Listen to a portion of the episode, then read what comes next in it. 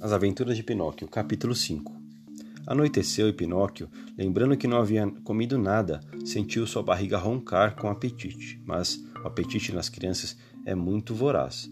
Em poucos minutos, tornou-se fome, e a fome, em um piscar de olhos, tornou-se uma fome de avestruz de tão grande. Pinóquio foi até o fogo onde havia uma panela fervendo. Tentou tirar a tampa e ver o que tinha lá dentro, mas a panela estava pintada na parede Imaginem como ele ficou. Seu nariz, que já era grande, ficou pelo menos uns quatro dedos maior. Foi então que procurou pelo cômodo inteiro, em todas as gavetas e esconderijos, um pedaço de pão, ainda que fosse um pouco de pão duro, uma casquinha, um, um osso esquecido por um cachorro, um pouco de polenta estragada, um resto de peixe, um cabinho de cereja, qualquer coisa para mastigar. Não encontrou nada, absolutamente nada. No entanto, sua fome aumentava aumentava cada vez mais. O coitado do Pinóquio não achava nenhum alívio para sua fome, nem bocejar adiantava, coitado. Dava bocejos tão grandes que muitas vezes a sua boca quase encostava nas orelhas. Quando terminava o bocejo, ele cuspia e sentia como se seu estômago estivesse caindo. Foi então que, chorando, desesperado, disse: O grilo falante tinha razão. Eu fui muito ruim ao ser desobediente com meu pai e fugir de casa. Se meu pai estivesse aqui, eu não morreria de fome. Que coisa horrível é estar com fome. E de repente achou que no lixo tivesse algo redondo e branco como um ovo de galinha. Ele deu um salto e lançou-se em direção ao ovo num instante. Sim, era um ovo.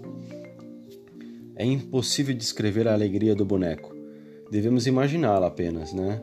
Ele se sentia num sonho, passava o ovo de mão em mão, acariciava-o e beijava, dizendo: Como vou cozinhá-lo agora?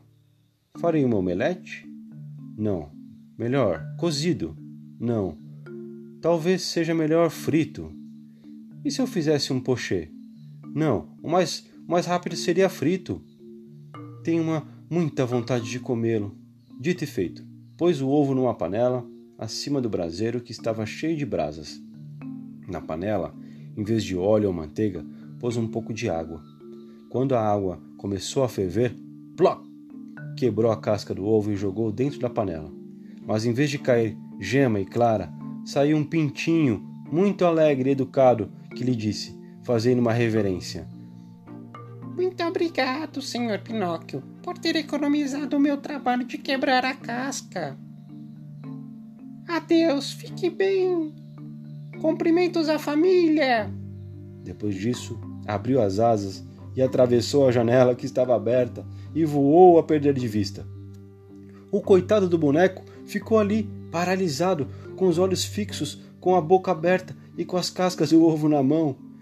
Quando se recuperou do susto, começou a chorar, gritar, espernear em desespero, enquanto dizia: O grilo falante tinha razão. Se eu não tivesse fugido de casa e meu pai eh, Certamente meu pai estivesse aqui, agora eu não morreria de fome. Que coisa horrível é esta fome! E como se seu corpo protestava, cada vez mais ele não sabia o que fazer para acalmá-lo, pensou em sair de casa e ir para a aldeia vizinha com a esperança de encontrar alguma alma caridosa que lhe desse esmola, um pedaço de pão, qualquer coisa.